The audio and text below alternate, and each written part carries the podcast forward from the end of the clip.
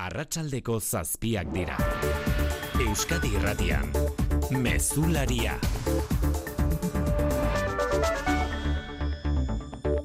Arratsalde on guztioi. Al haber alcanzado el voto favorable de la mayoría absoluta de los miembros de la Cámara, declaro otorgada la confianza del Congreso de los Diputados a don Pedro Sánchez Pérez Castejón, lo que comunicaré a Su Majestad el Rey a los efectos de su nombramiento como presidente del Gobierno. Txalo zaparrada eta luzea diputatuen kongresuak Pedro Sánchezi eskaini diona hirugarrenez Espainiako gobernu presidente izendapena jaso duen unean. Bi eguneko eztabaida biziak agerian utzi du legealde mugituan datorkiola eta eskue eta gerria beharko dituela orekei eutxia alizateko. Orekari eutxi beharko dio gobernu osaketa erabakitzerakoan ere, eider arabe aran berri zerbait baldaki gorretaz zein dira urrengo urratsak. Bueno, bai, itzordu bat lehenik eta behin bihar goizeko amarretan zartzuela orduan egingo dio presidente karguari zin Sánchezek eta hortik aurrera hasi beharko du telefonoa astintzen galdera da nori. Eta hori da denok jakin nahiko genuken horrek aurretan koalizio gobernuaren partik eta nola egingo duen argitu beharko du lehenik eta behin zenbat kartera sozialistentzat eta zenbat izango diren arroxentzat eta arroxen barruan izango ote den baten bat Podemoseko ordezkarientzat. Birmoldak eta sakona egingo duela diote gobernuaren gertuko iturriek eta profil politikoa duten ministroak aukeratuko dituela. Batzuk jarraituko dute, beste batzuk irtengo dira eta berriak iritsiko dira 2000 eta emezortzian eta 2000 eta hogeian bost eguneko epean iragarri zuen gobernu osaketa kinielak hasi dira eta litekena da datozen orduetan izen horietako batzuk argitzen joatea. Atzokoa baino nabarmen lasaiagoa izan da gaurko eztabaidaren tonua berriz, EH Bilduk estrenatu duen eztabaida, aurrean duen erronka nabarmendu dio Mertxa Izburuak Sánchezi, nazio anistasuna aitortzeko legealdia izan daitekelakoan. Lurralde auzia ireki eta nazio anistasunaren eztabaida erdigunean jarriko duen legealdia izango da. Aurrean dugun erronka kolosala da. Eta erronka horren parekoa izango da gure konpromiso eta erantzungizuna.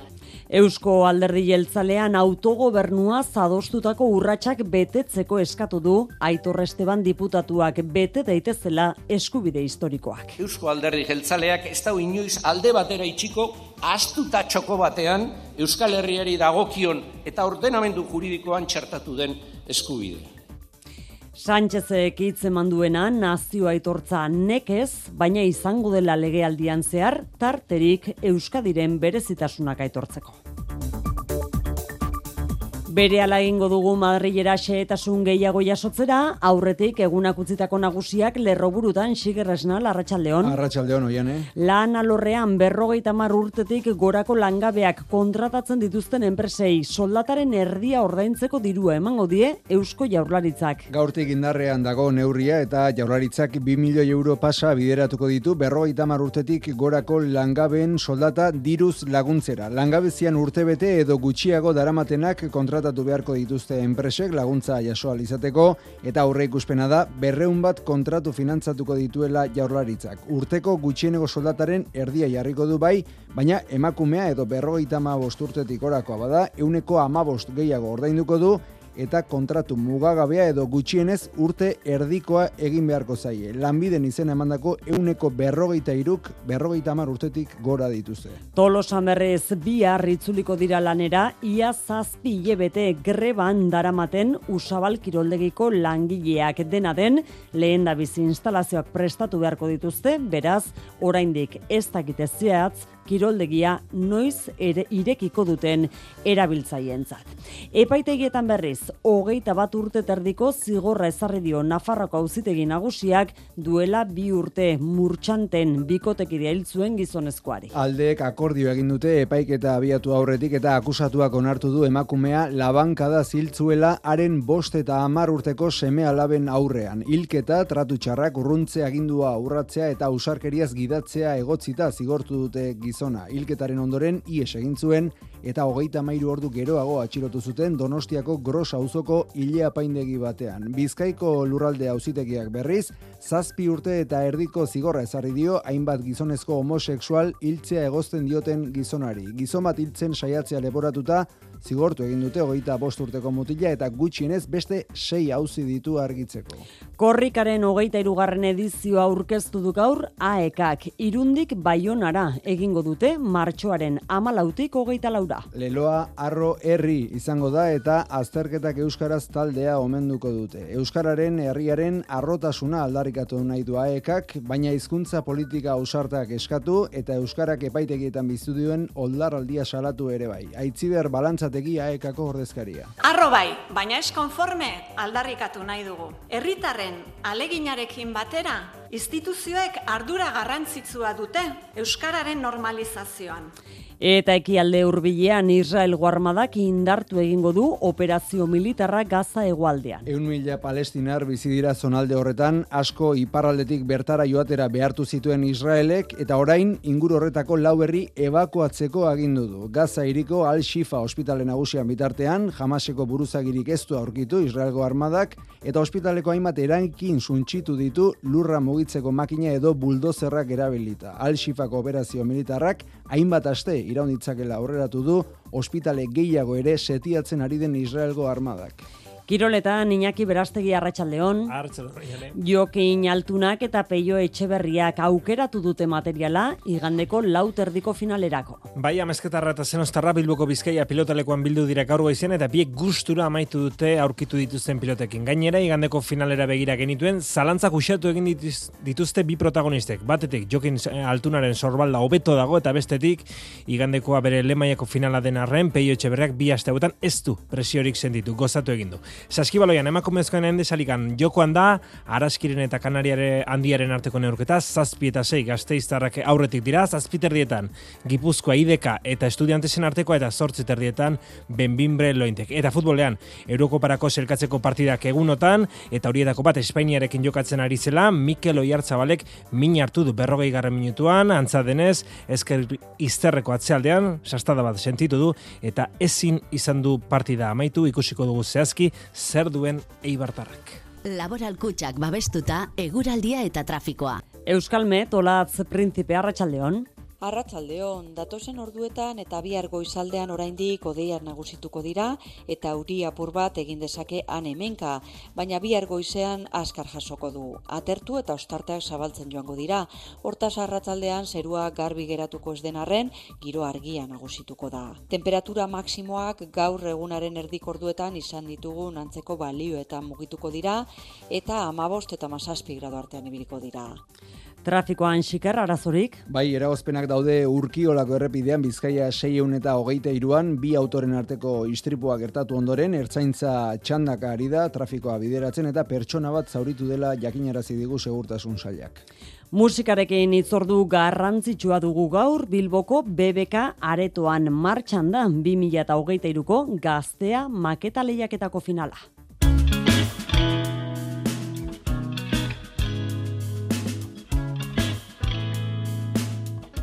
Enbata Lorade, Ganibet, Itzek eta Zilibito Records taldeak iritsi dira finalera eta orduotan egiten ari diren gaztearen gu irratsaio bereziaren ondoren, zortzietatik aurrera lau finalistek zuzenekoak eskainiko dituzte BBK aretoko goltza gainean epaimaiaren aurrean. Bertaretzarik ez dutenek, streaming bidez jarraitzeko aukera izango dute gaztearen webgunean eta YouTubeko kanalean. 2023ko gaztea maketa lehiaketako irabazlea ezagutu zain, ezagun ezaguna da dagoeneko, ikusentzulek ematen duten gaz saria jaso duen taldea. Enbata lorade eurena entzuten ari garen marea abestia.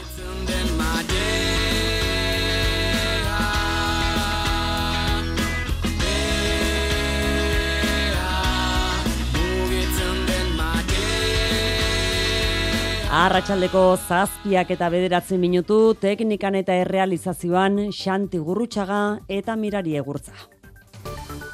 Euskadi Irratian, Mezularia, Oiane Perez. Eunda irurogeita emeretzi aldeko boto jasota beste lau urterako agintaldi hasi du Pedro Sánchez Pérez Castejon hautagai sozialistak. Ez da sorpresarik izan eta aurrez lotuta zituen zortzi alderdietako ordezkariek egin dute bere alde. Francina Armengol, kongresuko presidenteak eman dioia da, eguerdiko bozketaren berri Felipe Seigarrenari, eta honek bihar goizeko amarretan hartuko du zartzuela jauregian presidente karguari zin egin diezai Hortik aurrera zer, nortzuk osatuko duten gobernu berria? Ba ikusi beharko da, orain arte izan diren hogeita bi ministerioi eusten ote dien, ikusi beharko da, bakoitzaren edukia mantentzen ote duen, eta jakina horien ardura izateko pertsona egokienak zeintzuk diren kinelak, eider aranberri, hasita dira dagoeneko, zer dakigu? Bueno, ba, pesoeren eta sumarren koalizio gobernua izanik zehaztu beharko dute alde bakoitzak zenbat kartera izango dituen, orain arte bost izan ditu Unidas Podemosek eta koalizioaren kolorea aldatuta. Jolanda Diaz aleginduko da guztiei eusten. Berak eutxiko die presidente orde eta la ministro karguei eta ondoan nahi ditu gertu izan dituenak Sirarrego, Ernest Urtasun, Pablo Gustindui edota Monika García Mas Madrideko aipatzen dira ozenen, azken hau osasun ministro izateko. Ikusiko da, bera alderdi moreko ordezkariei eh, lekurik egingo ote dien ez dirudi ez da Podemoseko ministrorik. Aurre ikusten eta orain zurrumurru direnak baiestatzen badira Si Pedro Sánchez y Yolanda Díaz llevan a cabo ese veto a Podemos en el próximo gobierno... Jone Belarra Podemoseko idazkari nagusiak zioen sumarretik arago autonomiaz jokatuko dutela parlamentuko bozketetan zein erabaki politikoak hartzerakoan.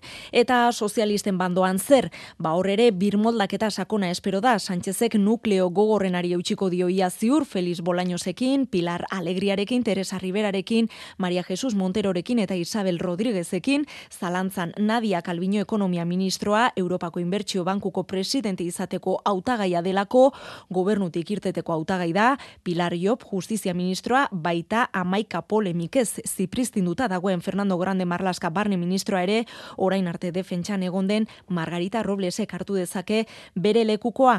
Aipatzen diren beste izenak Milagros Tolon Toledoko alkateoia eta Guillermo Fernández Bara eta Ximo Puig Estremadurako eta Valentziako presidente hoiak ¿A usted le gustaría ser ministro?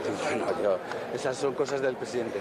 Baina inorkez du presidentearen deia jaso oraindik eta gobernua berehala martxa jartzeko aurki hasiko da telefonoa astintzen astelenean edo asteartean egin nahi da ministroen zin egite ekitaldia eta horren ostean lehen familia argazkia eta lehen ministro konseilua Moncloako jauregian. Aurre zemizikloan aurrikusitako gidoia bete da, eunda irurogeita emeretzi boto eskuratu ditu alde Pedro Sánchez autagai sozialistak, eunda irurogeita amaika kontra. Txalo zaparrada luzearekin batera, banan-banan besarkatu ditu Sánchezek diputatu eta senatari sozialista guztiak. Bosteko amaten lehen ala ere, Alberto Núñez Feijo oposizio burua izan da. Keinu elegantea zirudien kameren aurrean, baina gero jakin dugu mezu eskutua zuela, akats bat egiten ari zara, horrela esan dio Feijok Sánchezi, eskua estutzen zion bitartean. Mikel Arregi Madri, Larratxaldeon. Lehen aldiz Euskal Herria Bilduk Espainiako gobernu presidente baten aldeko botoa eman du investidura saio baten trukean, ambizioa eskatu dio mertxea izpuruak, ausardia nazio aitorpenean eta gizarte eskubideetan aurrera egiteko. Lurralde hauzia ireki eta nazio anistasunaren eztabaida erdigunean jarriko duen legealdia izango da, gaurtik aurrera martxan jarriko duguna.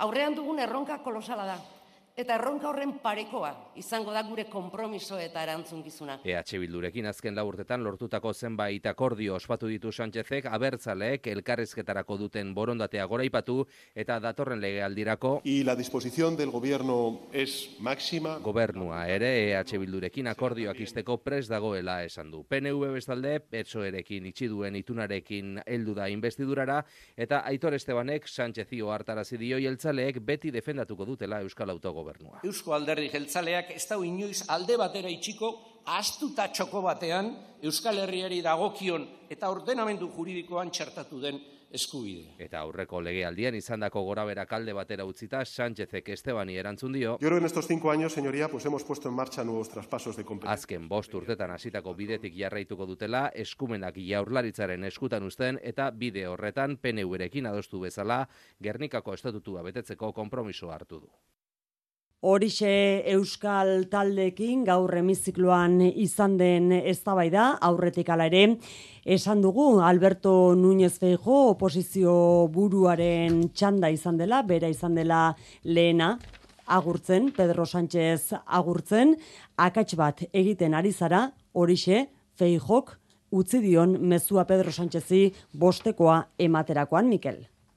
Arratxaldeon Francina Armengolek bozketaren emaitza jakinarazi eta berehala izan da argazkia. Alberto Núñez Feijok hemizikloa gurutzatu du Sánchezi esku emateko eta segundu gutxi iraunduen elkarrizketan Pepeko presidenteak investiduraren larritasuna zoartarazi dio datozela urtetan presidente izango denari. Le he dicho al presidente del gobierno que esto era una equivocación. Gero mikrofonoen aurrean azaldu duenez, Feijok investidura akats larria dela esan dio Pedro Sánchezi, ari leporatu dio, aurrerantzean gertatuko den guztia, eta Partidu Popularrak oposizio horra ingo duela ere aurreratu du. Honen aurretik eta garratze izan den investidura eztabaida izteko Pedro Sánchezek gobernuaren zilegitasuna aldarrikatu du. Un gobierno legítimo un gobierno democrático. Gogoratuta datozen egunotan osatuko duen gobernuak herritarren botoaren zilegitasun demokratiko osoa duela. Sánchezek datozen ordutan bilera egingo du Yolanda Diazekin koalizio gobernuko ministro berriak nortzuk izango diren erabakitzeko gobernu berriaren osaketa asteburuan zehar iakinerazi dezakete.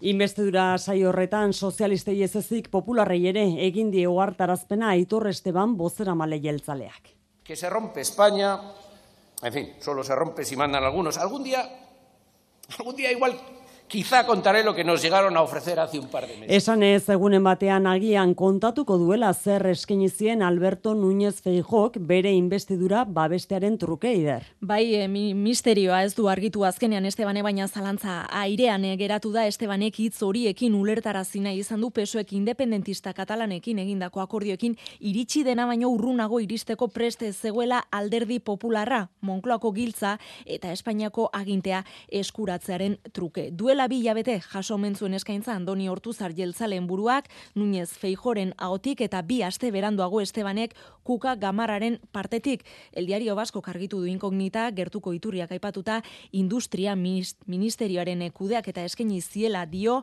baita Euskadirentzat inbertsio garrantzitsuak eta gobernuarekiko harremanetan lehentasuna genobatik guztia ukatu dute. Para poder ofrecer algo tiene que haber una negociación y el PNV no quiso negociar con el Partido Diotenez entzun duzue González Pons, EAJ ketzuelako negoziatu ere egina izan.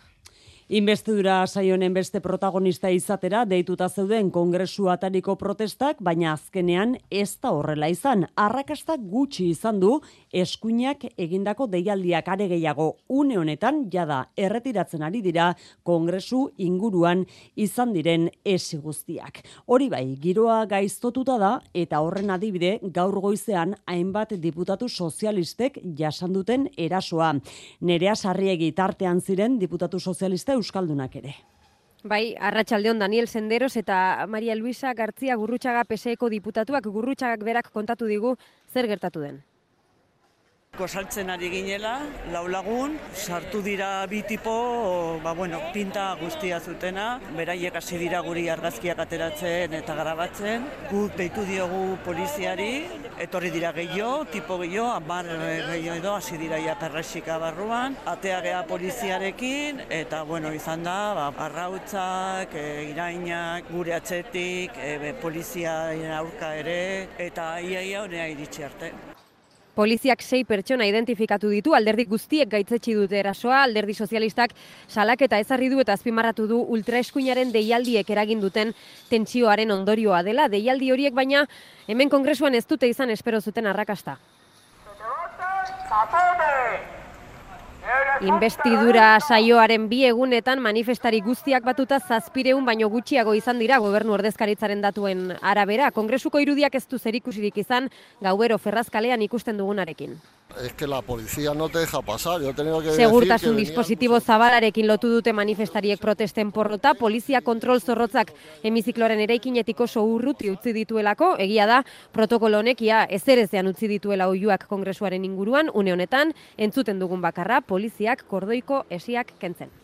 Hori oraintzeko argazkia Madrilen Iruinean berriz epaileek elkarretaratzea egin dute goizean independentzia judizialaren eta zuzenbide estatuaren alde egiteko epaileek eta auzitegiek legearen agindupean bakarrik jarduten dutela hala defendatu dute edo zein presio politiko baztertuz. Epaileek egindako protestaz gain Sánchezen investidura erdiesteko egon diren akordioen aurrean beste bi itzordu ere deitu dituzte Iruinean. Sociedad Civil Navarrak amnistia Naziaren aurka kontzentratzeko deia egin du larun batean eguerdiko amabietan gaztelu plazan, UPN, PP eta Vox bertan izango dira, ala bai dute, oso bestelako kontzentrazioa berriz, gaur iluntzeko zortziterdietan, leku berean, kontseilu sozialistak fasismoaren gorakadari aurre egiteko deia egin du.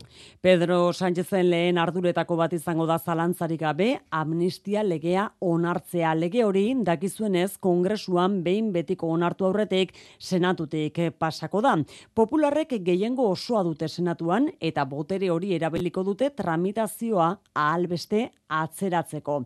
Naiz eta argi utzi duten atzeratu bai, baina blokeatu ez dutela egingo legea austea izango litzatekelako hori entzun kuka gamarra idazkari nagusia. Haremos todo aquello que podamos hacer y no podremos hacer aquello que no nos deja la ley hacer. Siempre exigiremos que Eta hori esan da, entzungo egin dio, boxeko Santiago Abaskalek atzo popularrei egintzien mehatxuari esanaz, arriskuan daudela tokian tokiko koalizio gobernuak. Bada beste modu bat erretirorako aurrezteko. Azalpen harri ezan bardu. Etorkizuna nola planifikatu ondo uler dezazun. Dena azaltzen dizun horbaitek soilik lagun diezazuke erretirorako aurrezten. Gure gestoreek adibidez, laboralkutsaren biziaro aurreikuspen planak. Azaldu, ulertu, erabaki. Laboralkutsa, bada beste modu bat. Endain eta altzariak itziarren, logelak, sofak, armairuak, laksiko etxoiak, zukaldeak eta etxetresna elektrikoak ere bai, beti aurkitzen duzu egokiena eta deskontu bereziak, aparkaleku propioa, irumila metro kuadroko erakustokia. Nolatan etzara ba endain eta altzariak bisitatzera etorriko itziarrera. Zato, zato, itziar gainera, merezi du eta. Endain eta altzariak, larun batean irekita goizez eta arratsaldez eta interneten mueblesendaineta.com. Gozatu lorategia zudazken honetan. Aduna gardenen, aurkitu ezazu behar duzun guztia, zure landare eta balkoiak profesional batek bezala zaintzeko. Jarri izazu prest zure kanpoko espazioak eta eman bizia zure etxeari. Zato Aduna gardenera, zubitxiki amasei, edo deitu, bederatzi lau iru, bederatzi iru, 0 iru, bosta 0 telefonora. Bizkaiko lurralde auzitegiak zazpi urte terdiko zigorra ezarri dio hainbat gizonezko homosexual hiltzea egozten dioten gizonezkoari. Gizon bat hiltzen saiatzea leporatuta zigortu dute hogeita bost urteko mutila gutxienez beste sei auzi ditu oraindik ere argitzeko espetxean jarraituko du beraz prozesatuak epaia irmo egin bitartean eta beste epaiketak egin bitartean Marijo de Gracias. Akusatua eta biktima itzorduetarako aplikazio bidez geratu ziren 2000 eta hogeita bateko abenduaren amabostean lehenengoz eta handik egun bira bigarrenez orduan saiatu zen biktima itota hiltzen. Frogatutza jodu bizkaiko auzitegiak. Epaiaren arabera biktimaren kontakizuna argia eta ambiguotasunik eta kontraesanik gabea izan da erasoltzailearen aldiz ez da sinesgarria epaiaren arabera. Aretoak adierazi du ez dituela kontuan izan prozesatuaren kontra zabalik dauden beste auziak, bost gizon hil eta seigarren bat hiltzen saiatzeagatik. Ez du onartu sexu orientazioagatik gehitu elkarteak eskatutako larrigarria. Aringarre gisa onartu ditu aldiz erasotzailearen arazo psikikoak. Hala fiskalaren bederatzi urteko espetxe zigorra zazpi urte eta erdian lagadu. Nafarrako auzitegiak berriz hogeita bat urte terdiko espetxe zigorra ezarri dio, 2000 eta hogeita bateko guztaian murtxanten emakume bat hiltzuen gizonezkoari. Epaiketa abiatu aurretik akusazioekin lortutako akordioan gizonak onartu egin du, emakumea seme alaben aurrean labankadaz hil izan aitor perez. Gizonak onartu du 2008 bateko ustailaren zazpian bere bikotea seme alabekin etxetik atera arte itxarun zuela ondoren autoarekin jarraitu zituen abiada bizian eta berrogeita iru urteko emakumeak gidatzen zuen autua geldi araztea lortu zuen murtsanteko irteeran arengana jo eta bost eta mar urteko aurrak begira zituela bertan hil zuen sententziaren arabera amazazpi labanka de mantzizkion horietako bat lepoan jugularra moztu zion. Ondoren auto hartu eta hiltzaia iesi joan zen poliziaren bilaketa zabalan antolatu eta hogeita mairu orduren buruan Donostian gros auzoko ilapaindegi batetik gertu atxilotu zuten. Hogeita bat urte terdiko espetxe zigorraz gain emakumearen bi seme alabei eun eta berrogeita mar mila euroko kalte ordaina ordaindu beharko dizkio bagoitzari eta hildako emakumearen amak berriz hogeita bos mila euro jasoko ditu. Lan kontuetara etorrita Euskadin gaur danik indarrean da berrogeita mar urtetik gorako pertsonak kontratatzeko laguntza deialdi berria. Bi milioi euro bideratuko ditu jaurlaritzak langile horien soldata diruz laguntzeko asunarozena. Langabezian urte bete edo gutxiago daraman, berrogeita mar urtetik gorako pertsona kontratatzerakoan emango dio bai jaurlaritzak diru laguntza enpresari, urteko gutxieneko soldataren erdia emango dio, euneko amabos gehiago emakumea edo berrogeita amabost urtetik gorakoa bada, eta kontratu mugabea edo gutxienez sei hilabetekoa egin beharko zaie. Teialdi berriarekin printzipioz berreun kontratu finantzatuko ditun jaurlaritzak datorren urteko urrirarte 2 milioi eta berreun mila euro erabiliko ditu horretarako. Kasu honetan, kontuan izan ditu jaularitzak, adin honetako jendeak lan merkatuan sartzeko dituen zailtasunak, helburua da gainera ez egote hauek luzaroan langabezian. Izan ere, Euskadin, lanbiden izena emanda daudenetatik, euneko berrogeita iruk, berrogeita marrurte baino gehiago dituzte, eta horietatik berrogeita mabost urtetik gorakoak dira amarretisei. Gehiago dira emakumezkoak gizonezkoak baino. Eroski kooperatibak hainbat egiezin salgai jarri ditu bankuekin duen zorraren zati bat kitatzeko helburuz. Eroskiren asmoa da, igiezin horiek salduta berreunda irurogei milioi euro inguru lortzea, Marijo? Eroskik sortzireun da berrogeta mar milioi euroko zorra dauka eta ustalian bosteun milioi ordaindu beharko ditu. Horretarako bono jaulkipen bat egiten ari da. Eta inbertsorei esan die pres dagoela bere iginezin ia guztiak saltzeko. Berreun da irurogei milioi euro jasoko lituzke modu horretan. Hasiera batean hogeita amabost eta berrogeita bat milioi euro arteko salmentak aurre ikusi ditu eroskik. Cinco dias egunkariak jaso duenez, inbertsoreei adieraziti eroskik izan baduela gaitasuna dirua eskuratzeko. Eroskik berreun da larogeta zazpin milioitan baloratu ditu bere egia zeinak. Ez da eroski era horretako operazioetan ari den banak eta enpresa bakarra. Joera hori zabaldu da hornikutza sektorean alegia saldokiak saldu eta alokairuan jarraitu. Etekin horrekin negozioa indartu ala zorrak itatzeko. Nafarrako gobernuak albiste pozgarritzatu jo du lehenago Iberdrolak kortesen bezala akzionak orain irunberrin erag, e, iragarri izana aerosorgailuen palak birziklatzeko lantegia. Besteak beste berreun lanpostu baino gehiago sortuko direla aurre ikusi baitute. Bide batez, ekonomia zirkularari eta eolikoaren sektoreari lotutako negozio hildo berri honen aldeko apustua berretsi du foru gobernuak. Ekialde hurbilean Gaza hegoaldera zabaldu dezake bere erasoaldia Israelgo armadak eta ebakuazioa agindu emandu dagoeneko hainbat herritan bertan dauden palestinar asko gerra honetako errefuxiatuak dira. Dauden lekutik alde egiteko eskatu diete bigarnaldiz. Landerra izagerre. Gaza iparraldea kontrolpean duela jakinarazi ostean, Gaza hegoaldera begira jarri da Israelgo armada, janjuni inguruko hainbat herritan ebakuazio aginduak jaso dituzte. Eta nora joan behar duen hori galdetzen du umeak hartuta jabaliatik alde egin behar izan zuen emakume honek, bera bezala milaka palestinar bizitira janjuniseko kanpaleku improvisatuetan, orain hortik ere joateko eskatzen diete, izan ere negoziazio bereko pieza bihurtu dira bai zuetena eta baita baituen askatasuna ere, akordiorik ez dago oraingoz, baina horrek ez du negoziazioen porrota dirazi nahi, hala jakinarazi du Katarretik jamaseko buruzagitza politikoak. يعني انا بدي اقول انه لم تصل المفاوضات bien bitartean eta nazio batuen arabera palestinarrak goze ziltzeko arriskua benetakoa da Rafako pasabidetik sartu den elikagai kopuruak behar izanen euneko amarra azetzen baitu zoiek. Etxera itzulita, arro herri goiburu hori izango du 2008 lauko korrikak martxoaren amalauan irunen hasi eta hogeita lauan baionan amaituko da Euskararen aldeko bi urtean bengo lasterketa handia. Gaur egin dute aurkezpena eta Euskararen aurkako epaiak gogoan hizkuntza politika usartak eskatu dituzte aekako arduradunek igotzalkorta. 2022ko irudi arrakastatxuak oraindik ahaztu gabe ditugula, badator korrikaren hogeita irugarren edizioa. Martxoaren amalauan irunen hasi eta amarregun geroago baionan amaituko da, Euskararen herriaren arrotasuna aldarrikatu nahi duen leloarekin. Ane Lordi korrikako koordinatzailea. Arro herri, herria batuta, arrotasunez, komplexuak gainetik kendu, mugi dezagun Euskararen herria, ingurua mugiarazi arte.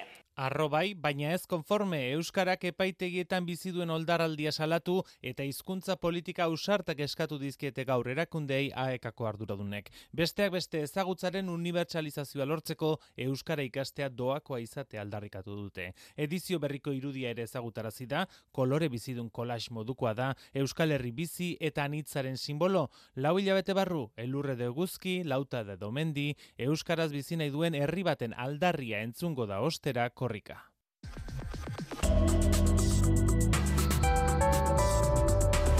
Euskadi Irratian, eguraldia eta trafikoa. Anain zauzti errepidetan zeberri. Oraindik arazoak urkiolako mendatean Bizkaia 623 errepidean bikotxek ez beharra izan ondoren autoa erretiratu dute. Bestea oraindik errepide bazterrean dago ertzaintza txandaka ari da bideratzen trafikoa. Eguraldiak argitzera egingo du bihar, rolatz printipe euskalmeten. Datozen orduetan eta bihar goizaldean oraindik odeiak nagusituko dira eta euri apur bat egin dezake han hemenka, baina bihar goizean askar jasoko du. Atertu eta ostarteak zabaltzen joango dira. Hortaz arratzaldean zerua garbi geratuko ez denarren, giro argia nagusituko da. Temperatura maksimoak gaur egunaren erdik orduetan izan ditugu antzeko balioetan mugituko dira eta amabost eta masazpi grado artean ibiliko dira. Mezularia, gertukoak.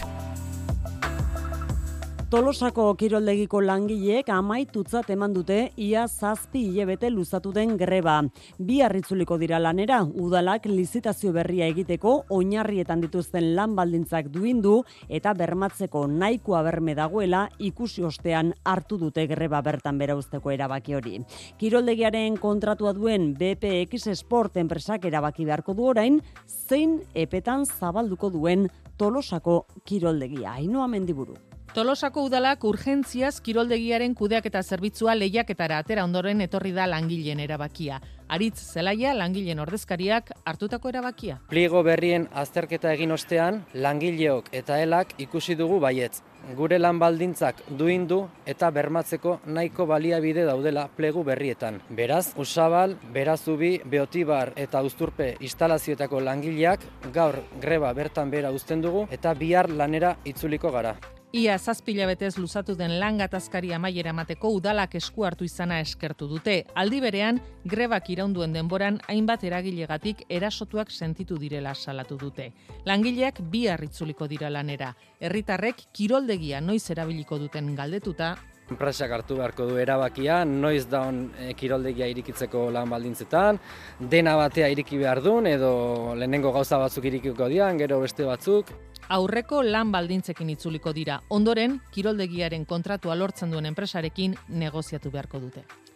Getxo eta Portugalete lotuko dituen itxasadarraren azpiko tunelaren eraikuntza, 2000 eta hogeita lauko irailean hasiko dela iragarri du Bizkaiko foru aldundiak. Behinbetiko proiektua otxaian onartzea aurrikusten da, janire geren abarrena. Aste honetan ingurumen baimena eskuratuta eta Europako Inbertsio Bankuaren berreun milioiko kofinantziazioa bermatuta, aldundiak bultzada emango dio proiektu estrategikoari.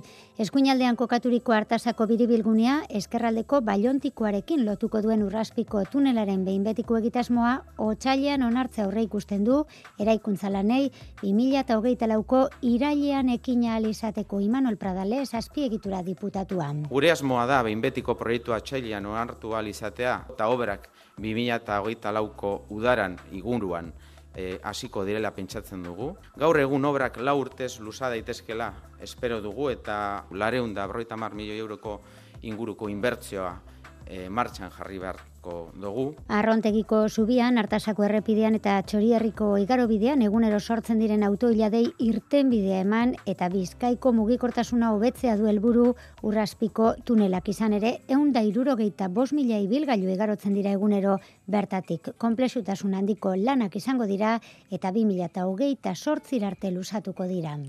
Baionan, herriko etxea lehen urratxetan ari da, festen eta ferien masifikazioak apaltzeko. Hain zuzen, xingarrazokaren datak aldatzeko asmoa azaldu du, ea jende gutxiagok parte hartzen ote duen horrela.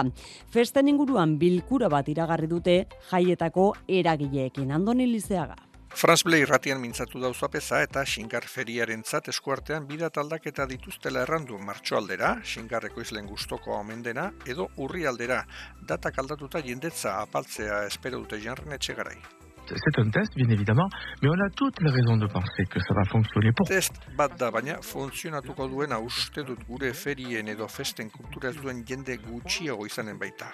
Jaiak ere beste data batzuetan izan dira, kasu horretan Frantziako joku olimpikoak egun beretsuetan baitira ostalariek, peinek, saltzaileek eta elkarte batzuek osatutako kolektiboak proposamen bat helaraziko dio auzapezari heldu den egunetan eta azken iragarpen bat gabonetan horren beste arrakasta izan duten argitsuen lasatzeek, linternen lasatzeek, azken urtea izanen dute, zute arriskuagatik prefeturak ezbaititu gehiago baimenduko. Kultura leioa. Agustin Ibarrolaren abase de papel papera ardatz izeneko erakusketa aurkeztu du Durangoko museoak. Bertan, Agustin Ibarrolak mila bederatzen da larurogeita amazazpitik bi mila eta hogeita bira bitartean saiakuntza edo ideia laborategi gisa egindako formatu txiki eta ertaineko hainbat obra erakutsiko dira erakusketa bihartik aurrera izango da zabalik Durangoko museoan Juan Ramon Martiarena. Papera ardatz erakusketak denbora tarte zabala hartzen du omako basoan naturan egindako eskuartze artistikoa amaitu osteko hasiera duena. Bi hamarkada pasatxo hoietan beste zenbait eskuartze egin ez dituen ibarrolak naturan, besteak beste janesko oroimenaren kuboak 2000 bat eta 2006 artean, edo teteun zen instalazioa Jalde Janiel Muñoan Alemaniako Botrop irian 2002an. Irrintzi Ibarrola, erakusketaren komisario eta artistaren semeak dio, naturan bere teoria artistikoak frogatu eta gero, estudiora itzuli zela lanera eta bertako lanak direla erakusketak biltzen dituenak. Erakusketak irurogei bat artelan biltzen ditu, denek papera dute oinarri eta bi ataletan banatuta daude. Alde batetik egunkari paperarekin egindako eskulturak, eta egunkari paperekin edo kolasak. Eta bigarren kategoria izango litzateke estandarragoak diren gauzak paperaren gainean egindako argizariarekin egindako lanak, hoiek dira azkenengo urtetakoak, osea 2008 begarren urtetakoak, eta baita ere satar paperarekin estraza paperarekin edo satar paperarekin egindako obrak, olioa satar paperaren gainean, edo bere grabatuaren gainean erabili du papera eta olioa ipini du bere grabatuen gainean, ez? Ibarrolak dio bere aitaren osasun egoera kaskar xamarra dela, baina hala ere lanean jarraitzen duela. Esate baterako frotas teknikarekin eta argizariak erabiliz egindako lanak iazkoak dira eta zeregin horretan diardu gaur egun larogita mairu urterekin. Hogei minutu besterik ez dira geratzen berriz, Bilboko BBK aretoan gaztea maketaren finala asteko lau finalistak entzuten asteko behintzat. Hogeita amabigarren edizioa da urtengoa, hitzek ganibet Zilibito Records eta Enbata Loraderen emanaldiak izango dira lehen da bizi, ondoren epaimaiak sariak banatuko ditu. Bultzada handia izan ohi da maketa eta lehen urratsetan dauden taldeentzat. Besteak beste, BBK Lifeko kartelean sartzea dago gaur gauean jokoan Iker Zabala.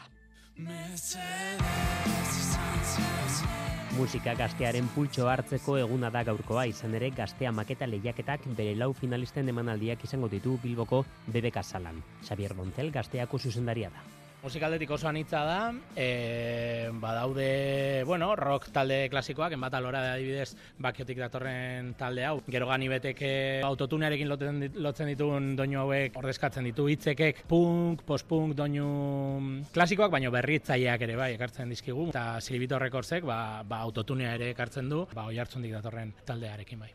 Mugitzen den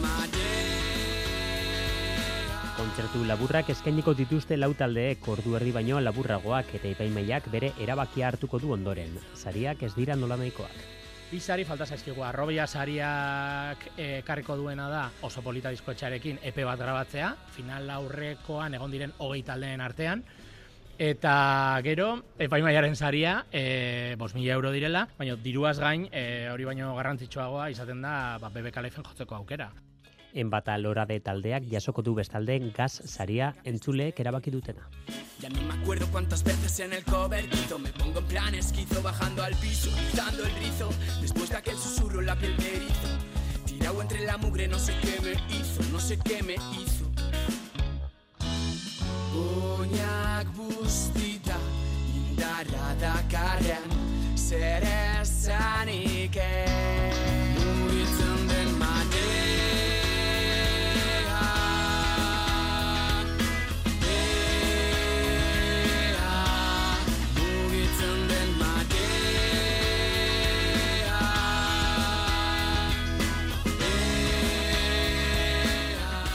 Maketa lehiak eta beraz, eh? gaur gauean BBK aretoan Bilbon bihar ezagutuko dugu batzuk bentzat, gauean lo egingo duguna bentzat, ba, maketa lehiaketaren irabazlea, Iñaki Berastegi, Arratsaldeon. Arratsaldeon oian, eh? Kiroletan Jokin Altunak eta Peio Etxeberriak itzordua dute, ga, e, igande honetan, lauterdiko finalean, gaur materiala aukeratu dute. Bai, eta Bilbon e, bertan izan dira bai bi protagonistak, amezketarra eta zenostarra, eta lauterdirako finalerako aurkitu duten materialarekin, biak gustura.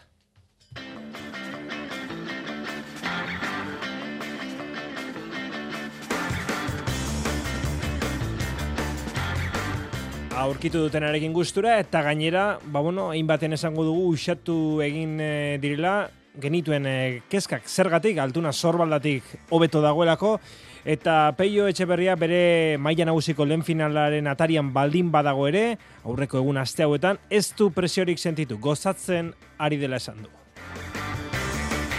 Saskibaloian emakumezkoen endesaligan, jokoan eh, dira uneotan bi neurketa arazkiko geita amasei.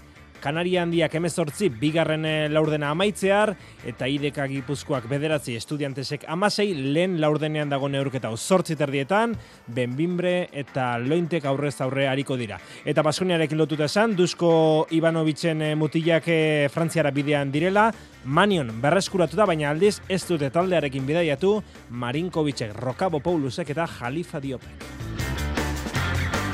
Eskubaloian, superamara bera berak, igandean solaren aurka zazpi goleko desabantaia berreskuratu beharko du etxean, donostian EH European Leagueko multzen faserako selkatu nahi badu, bada, horren arira Imanol Alvarez entrenatzaile gaur esan du, edo eskatu die bere jokalariei aski jokatzeko joaneko neurketako emaitza hori buruan izan gabe. Futbolean, Eurokoparako zelkatzeko partidak jokatzen ari dira egunotan, eta horietako batean, Espainiarekin Zipreren aurka jokatzen ari zela, Mikel Oiartzabalek min hartu du. Itxura guztien arabera, ezker iztarraren atzekaldean, zaztada bat sentitu du berrogei garra minutuan, eta Ibartarrak ezin izan du neurketa amaitu. Errukbian, e, miarritzek gaur gaueko bederatzetan prode biligako neurketa dauka Montobanen zelaian eta Abiron Baionak baiestatu du 2008 lauko martxoan Tuloren aurkako neurketa non Realde Arenan jokatuko duela. Zazpiak eta berrogeita bi minutu entzule lagunok arratsaldeon eta ongietorri mezulariko kirol eh, tarte honetara. Itxura guztien arabera, Eta lan nahi genuke, igandean punta-puntako lautardiko txapelketako finala ikusteko moduan izango gara. Zergatik, ba alde batetik, maia handiko bi pilotari izango ditugulako leian, Jokin Altuna eta Peio Etxeberria, baina gainera, bi hauen inguruan zeuden e, kezka ezberdinak, egin batean usatu egin direlako gaurreko material hautaketan. Jokin Altunaren sorbalda hobeto dago, eta Peio Etxeberriak bere maia nagusiko lehen finalaren aurreko aste hauek, gozatu egin ditu, ez du presiorik sentitu. Amezketakoak eta zenostarrak gaur apartatu dute materiala, Bilboko Bizkaia pilotalekuan, eta sai hori bertatik bertara, aritz gaiazte egilankide jarritu du. Jokin Altuna eta Peio Etxeberria prest daude lauterdiko finalari aurre egiteko. Lehen eh, final handiaren atarian presioan abalitza normala da, kezkeiturri ere izan daiteke, baina Peio ondoari da kudeatzen egoera. Bere behiak belardian bezain beste ari da gozatzen, final batek sortzen duen ikusminaz. Oso lasainago, e, bueno, e, bi aste oso polita izaten ari dira, azkenean e, bueno, e, entrevistak e, ez nago hola hain akostumbratuta eta bueno, e, nire partez e, polita izaten ari da eta gero, bueno, e, bailarako jendearekin, e, familiarekin, azkenean bueno, egun polita dira, ez? E, esan duten duan bezala, sei urte dara mantemen eta eta bueno, lehenengo aldia izango izan behar da hor nagoela eta eta bueno, e, momentuz lasai eta gogo hundikin. Altunaren eh, buruko minen nagusi aldiz, ezker sorbaldan duen lesioa da, bada amezketarra ere finalerdiaren atarian baino lasaiago dago. Eren egun, tolosan egin zuen lanzaiotik, posik atera zen hobeto dago eta horrek konfiantza ematen dio. Go handia dauket finala jogatzeko, egia esan oso motibauta sentitzen naiz. Ze azken astek netzako bat erresak izan, eta gogo handia dauket ja iristeko jokatzeko ordue, kantxatea eta semifinalen egi esan oso oso urduri sentitu nintzen aurreko unetan da, ez nekin, inolaren nola biatuko nintzen, eta askoz lasaiago biatzen naiz, eta gogo handikin. Peiorentzat lehen finala da kaiolan, sortzigarrena altunarentzat, baina zenostarra sendo agertu da ligaiskan, ez du partidarik galdu eta gainera neurria hartuta dio altunari. Baina jokin, jokin da, egungo izar nagusia. Beraz, zein da favoritoa, altunak banatu egin du presioaren zama final hontan irutzai biok aukera azkelo irabazteko, bestela nitzek gateako, eguneko berroita maren ikuste finala. Etxeberriak ez, etxeberriak jokini pasadio presioa. Ez, ez, azkenean datuak hor daude eta, eta bueno, jokinek e, zortzi garen finala dauka. E, normala den bezala bera, bera da favorito, azkenean, e, bueno, e, baditu kriston, bueno, txapelak eta eta final asko. Eta, eta bueno, baina, bueno, e, esaten dudana, ez, azkenean, ni nire partida egin behar dut, eta, eta bueno, hori egiten badut, ba, alko dut e, horregotea. Final batek e, giltza asko ditu, inork ez daki zein bide har dezakeen eh, partidak. Hala ere, peio indartzua da arlo fizikoan eta badaki txapela jantzteko erritmoa jarri beharko diola neurketari. Oita bitanto. Azkenean oita bira llegatzea ez. E, bueno, esan duan alen, erritmoa sartzen badut eta, eta bueno, nire jokoa egiten badute, bueno, alko dut e, ailegatu oita bira, baina, bueno, e, ez nago bakarri frontoian, ez, azkenean jokin hor dago eta eta zenolako jokin ez. Altunak berriz, hau e, jokatu beharko duela, iritzi dio bere berea duen mago izaera erakutzi beharko du. Peion kasun, ala da, dena ike gundo, sagatu, restatza joan nahi da, kiston ritmoa jarri, ez dizuzten zure joku bateatzen, eta bakit aurrea ez bat iken da oso oso agresibo ez bat jokatzen, zaila egoetela finala irabaztea, baina konfiantzakin hau, eta irabazten ator. Materialarekin ere, biak konforme pilota azkarrak dira eta finala bertatik bertara ikusi gura duena ere, ibil dadila bizkor, txarteldegian, eun eta berroita mar, zarrera baino, espaitira geratzen. Pilota handiago bat hartuta, saskibaloian Europako kontuak atzo emakumezkoen endesa ligakoak eh, gaur gure hiru euskal taldeek ligako neurketak dituztelako, zazpigarren eh, jardunaliko partidak dituztelako. Atxen aldian da Araskiren eta Kanari handiaren artekoa, gazteiztarrak hogeita amasei eta emezortzi aurretik eh, dira.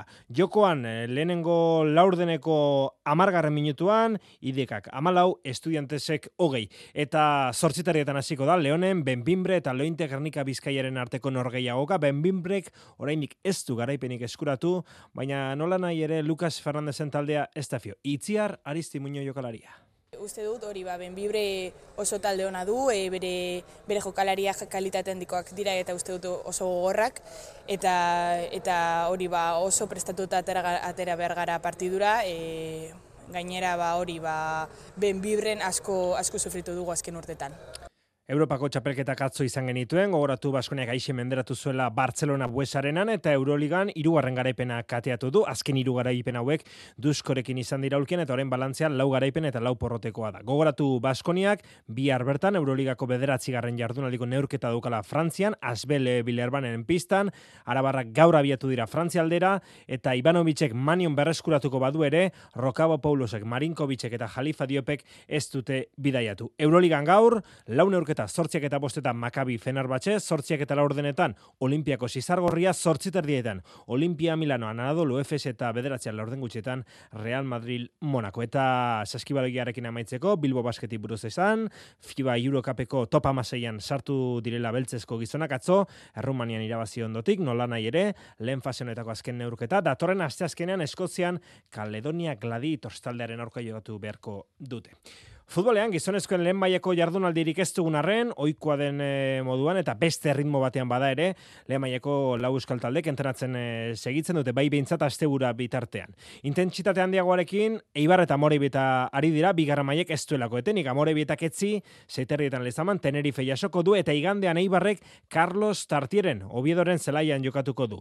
Hori horrela, gaur gurekin, kiroldege saioan, anaitz arbila, Eibarreko kapitainak hitz egin du. Azken bideen moraldietan, igoera atzpuntekin ikututa gero, arbilak eh, gaur esan digu, ba denboraldia amaitutakoan argi ikusi zuela arlo mentalean lan handia egin beharko zutela, baina Joseba Etxeberriaren eh, lantaldearen goxari esker hori lortu dutela uste du. Urtea bukatuta, ba, bueno, e, nik ikusten nuena da, psikologikoki asko landu behar genuela burua, ez? Eta, ez dakit, e, indartxu berriz azteko zaila ikusten nuen, ze, bueno, e, talde ia osoa jarretzen genuen hemen, baina, bueno, e, etorri diren e, e, kuerpo tekniko berriarekin, ba, ez dakit gozi hori berriz e, eukitzea lortu dugu, eta bueno, egoera horreri e, egoera aldatu egin dugu, eta bueno, nik uste ba, kristo maila eman dugula, eta bueno, jarritu behar dago, Jarraitu beharra dago, arbilak berak esan eh, du liga oso luzea baita, asteburuko amasei garen jardunaldia da, eta liga regularrak denera berrogeita bi neurketa ditu. Dena den lehen aste zai horiek dituta, eta azken neurketa berdindu arren, eibar esan dezakegu bolada honean dela, eta zailkapenaren goikaldean kokatuta dagoela. Denboraldia esierako egora zai horri buelta mandiote, eta sentipen honekin eh, daude orain. Arbila. Zakit, egoera txarro horreri, ba, buelta mandiogu, eta nik uste baintxe, ba, bueno, sensazio atletikan oso ongi gabitzela, eta, bueno, e, lehenko partidua, nik uste, ba, bueno, lehenko zatian, e, penalti hori sartu izan bagenu, ba, nik uste partidua beste, beste alde batera jongo zela, ez, baina, baina, bueno, e, azkenean, ba, bueno, da dakigu albazetek ere kriston maila duela, eta ikusi genuen lehenko azte buruan, da, bueno, hemenik aurrera, ba, aurrera biratzea. Joseba Etxeberria Iberreko entrenatzaileak eh, zein aritz mugika morebitakoak bihar eskeniko dute partida aurreko iko prentsa gerraldia. Emakon mezkon lehen maian gogoratu asteburan jardunaldia bai badagoela. Futbolarekin eh, amaitzeko esan gaur Europan 2008 lauko Euroko parako zelkatzeko partida jokatzen ari direla eta Zipre Espainia partidan Amaikakoan, Espainiaren amaikakoan, Zubimendi, Merino eta Oiartzabal Euskal eh, jokalariak egon dira, David Garzia ere bigarren zatia jokatzen ari da, baina partida honetan badugu albiste txarrik, Oiartzabalek lehen zatiko berroi garra minutuan, min hartu delako itxura guztien arabera, eskerrizterrean zaztada bat sentitu du, eta ezin izan du neurketa amaitu ibartarrak aurrez hori bai, asistentzia bat banatu eta gol bat sartu du, baina lesionatuta, min hartuta Mikel eh, Oiartzabal ikusiko dugu, zer daukan eh, jokalari eibartarrak. Eskubaloian igandeko itzordua burubelarri prestatzen ari da Superramara bera-bera, asteburuan Norvegian, solaren aurka pilatutako zazpi goleko errenta irauli beharko dute donostiarrek, EHF, Europa Ligeko multzuen faserako sailkatu nahi badute, eta gaur Imanol Alvarez entrenatzaileak jokalari emaitza hori burutik kentzeko eskatu die jokatzerako orduan. Arritxu iribarrak bildu ditu, ermuko entrenatzaileak eh, gaur goizian esandakoak. Europan multzoen fasea jokatzea zen helburua benetan zaila da egoera. Kontra zazpi gol ditu eta igandean irabazi beharra dago gutxienez zortzi goleko errentaz. Bera-berako entrenatzaileak Imanol Alvarezek igandean Norvegia konsolaren aurka irabaztera kantxaratu behar dela esan du gaur edabideen aurrean. Bigarren helburua litzateke kanporaketa gainditzea. Bai, pizkatori lehen momentuan, ole, orain egun hobetan ahaztu pizkate emaitza, hango emaitza, ez? E, pentsatzen dut, e, elburu izan behar da jokatu Europako partida bate gazkan, gure jende aurrian, jende gehiago etorriko da, jende gogokin ikusteko taldia, eta hori aprobetsatu behar dugu, eta alba da, ba, jarri aurrian, jarri irabazten, ba, gero pentsatuko dugu, ba, ber, eliminatoria nola dago, baina hori ailegatu arte, egon behar gara disputatzen partida, Europako partida etxian, eta saiatzen. Solari buruz, Norvegiara joan aurretik ez zuten informazio gehiegi. Orain, euren begiekin ikusi dute Norvegiako taldeak nola jokatzen duen.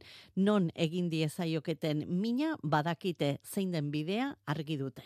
Bueno, ba, ondo jokatu eta akatz gutxi egin, ez? E, han ikusi genuen e, ez genuen egin hainbeste akats, baina bat bai potoloa, e, baloi galduak.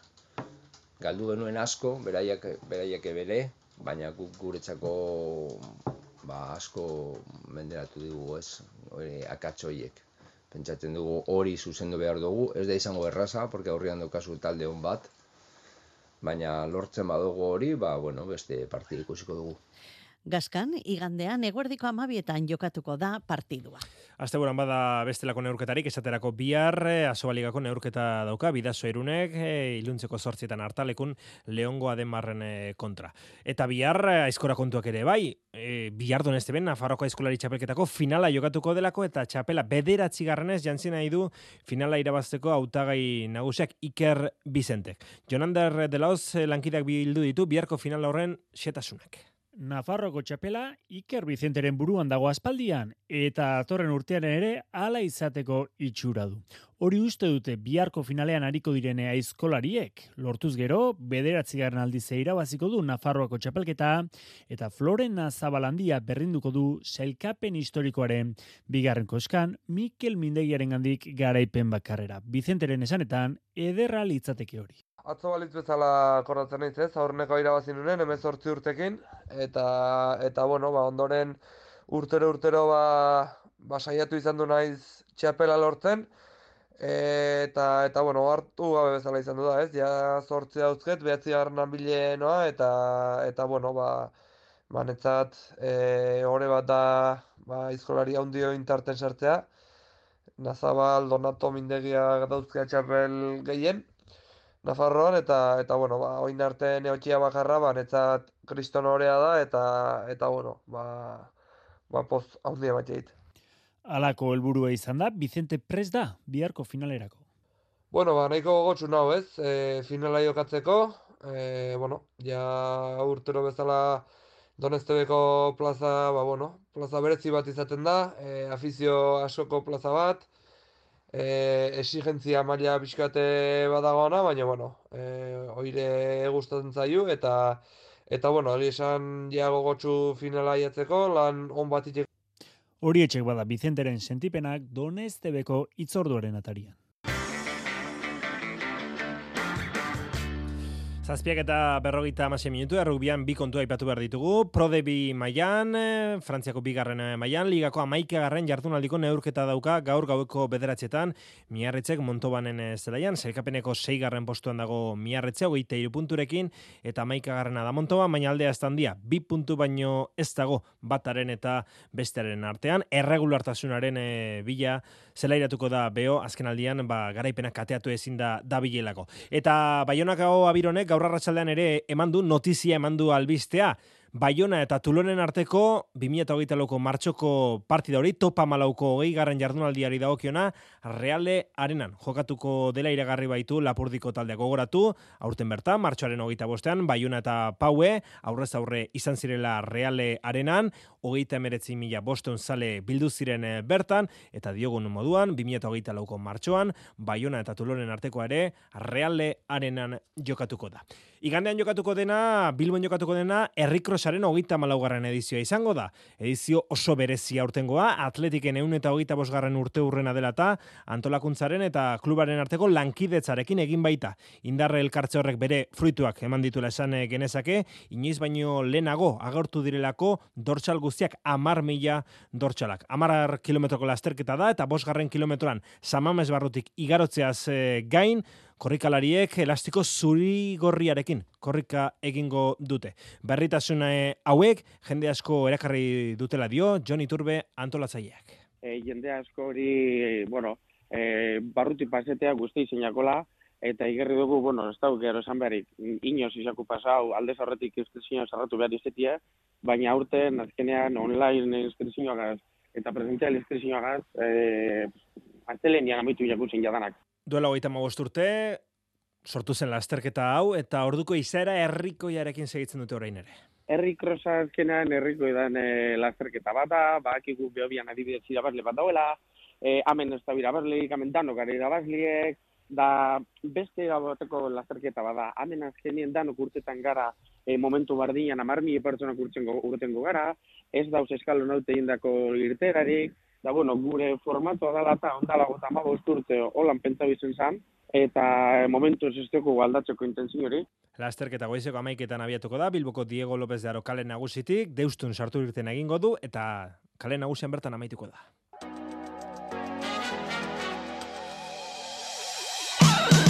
Amaitzeko beste lerroburu edo albiste labur batzuk, golfean, Arabiar Emirerri batuetan, atzodanik edo gaurdaniko beto esan da leian, John Ram eta Adriano egi, lehenengo eguneko lanak amaituta, Gipuzkorra amabosgarren eh, tokian e, daukagu, Parrazpiko kolpe batekin eta zertxo bai berago, John Ram, hogeita laugarren postuan, parrean, liderra, bost kolpe parrazpiko txartelarekin. Golfa estatu batuetan ere bai, LPG amakumezkoen zirkuitoan, Carlota Ziganda, emeretzi garren eh, tokian eh, dugu, bi kolpe parrazpiko txartelarekin. Mendi lasterketak, irureunda irurogei challenge eh, lasterketan, zoritxarrez, gaur, iker karrerak eta zigorriturrietako satutako bikoteak ezin izan du. Amaitu lasterketa arazo fisikoen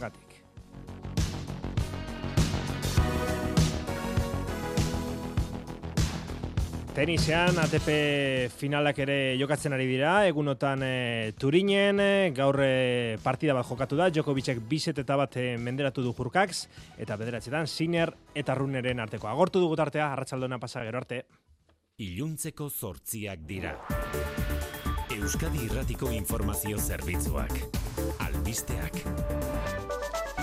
Arratxaldeon berriz ere guztioi diputatuen kongresuak irugarren aldiz eman dio babesa Pedro Sánchez sozialistari Espainiako gobernuko presidente izateko.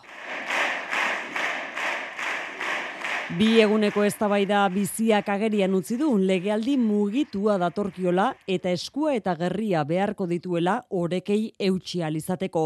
Orekari eutxi beharko dio gobernu osaketa erabakitzerakoan ere, sumarren barruan Podemosi blokeoak ondorioak izango dituela oartarazi baitu dagoeneko alderdi moreak. Francina Armengol kongresuko presidentea arratsaldean izan da, Felipe Seigarrena Espainiako erregearekin, bihar hartuko dukargua Pedro Sánchezek goizeko amarretan, zarzuela jauregian egingo den ekitaldian.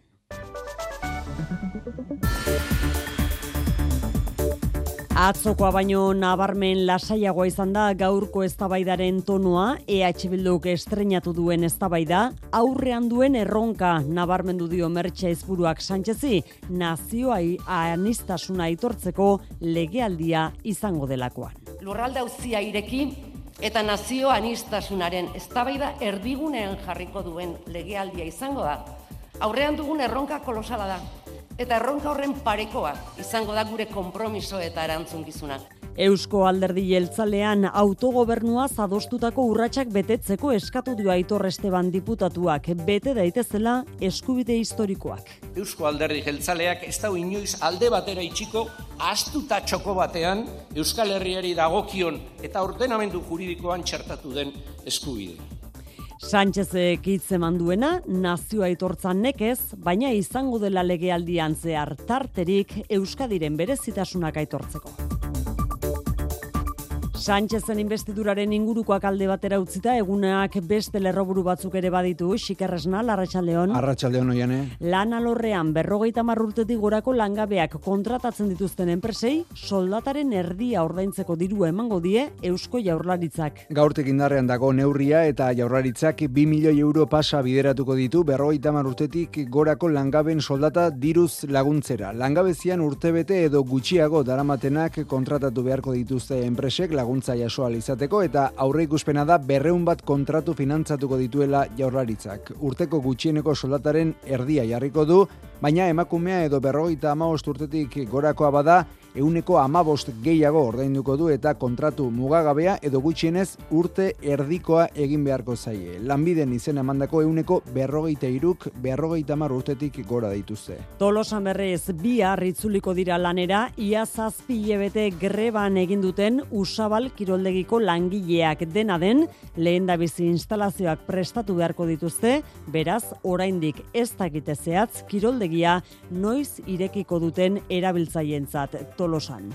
Epaitegietan hogeita bat urte terdiko zigorra ezarri dio Nafarroko auzitegi nagusiak duela bi urte murtxanten bikotekidea hiltzuen gizonezkoari. Aldeek akordioa egin dute epaiketa abiatu aurretik eta akusatuak onartu du emakumea labankada ziltzuela haren bost eta hamar urteko seme alaben aurrean. Hilketa, tratu txarrak urruntze agindua urratzea eta ausarkeriaz gidatzea egotzita zigortu dute gizona. Hilketaren ondoren ies egin zuen eta hogeita amairu ordu geroago atxilotu zuten Donostiako gros auzoko hilea paindegi batean. Bizkaiko lurralde auzitegiak berriz, zazpi urte eta erdiko zigorra ezarri dio hainbat gizonezko homosexual hiltzea egozten dioten gizonari, gizon bat hiltzen saiatzea leboratuta zigortu dute, hogeita bost urteko mutila, eta kutsienez beste sei auzi ditu argitzeko.